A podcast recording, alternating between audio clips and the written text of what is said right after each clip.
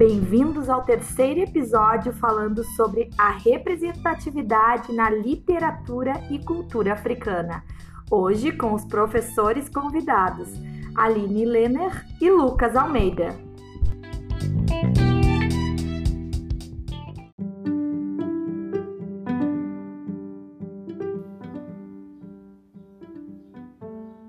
Nunca escrevi. Sou apenas tradutor de silêncios. A vida tatuou-me nos olhos, janelas em que me transcrevo e apago. Sou um soldado que se apaixona pelo inimigo que vai matar.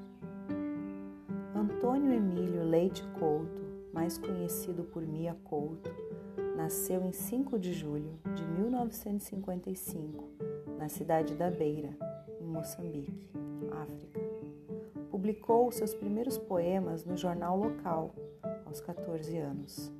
Atualmente é o autor moçambicano mais traduzido e divulgado no exterior e um dos autores estrangeiros mais vendidos em Portugal. As suas obras são traduzidas e publicadas em 24 países. Identidade. Preciso ser um outro para ser eu mesmo. Sou grão de rocha. Sou o vento que a desgasta. Sou pólen sem inseto. Sou areia sustentando o sexo das árvores. Existo onde me desconheço, aguardando pelo meu passado, ansiando a esperança do futuro. No mundo que combato, morro. No mundo por que luto, nasço.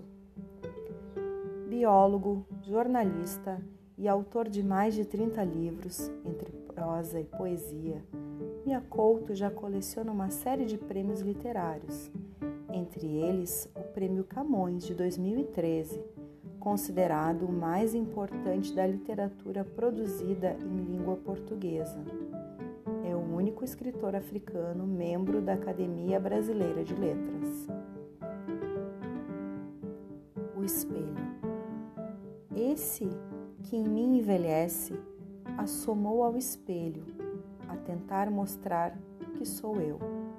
Os outros de mim, fingindo desconhecer a imagem, deixaram-me a sós, perplexo, com meu súbito reflexo. A idade é isto, o peso da luz com que nos vemos.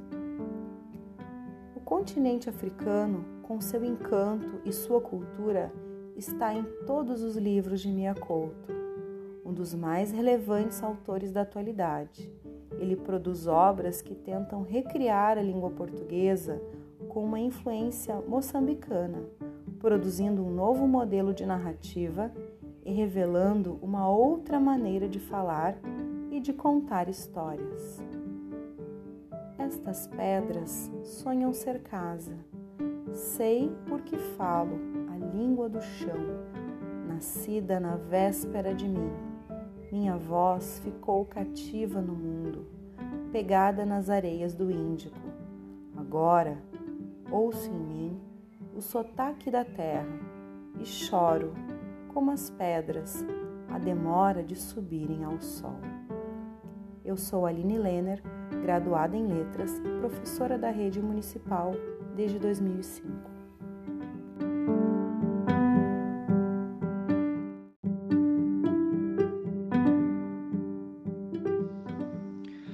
Olá, meu nome é Lucas Almeida e eu sou graduando do curso de História da Universidade Luterana do Brasil, a UBRA. O tema de hoje é África.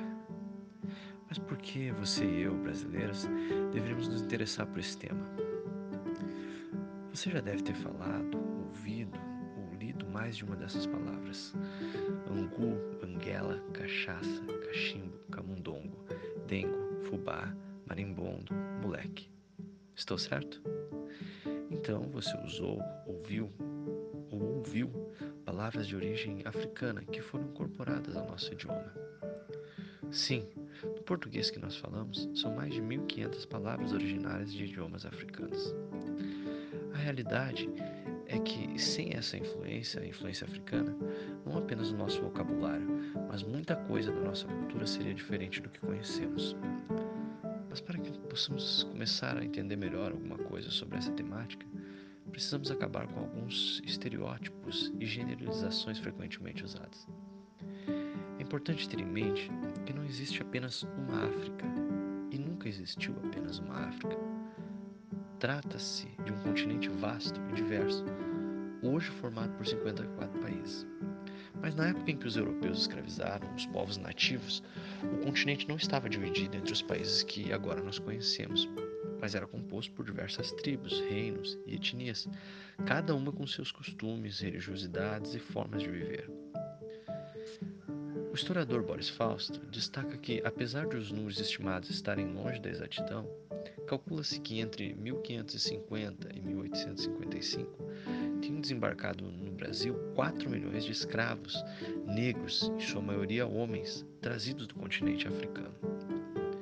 Outras obras falam de 6 milhões e existem outras estimativas ainda maiores. O tráfico de escravos desconsiderava a vida e a cultura dos escravizados.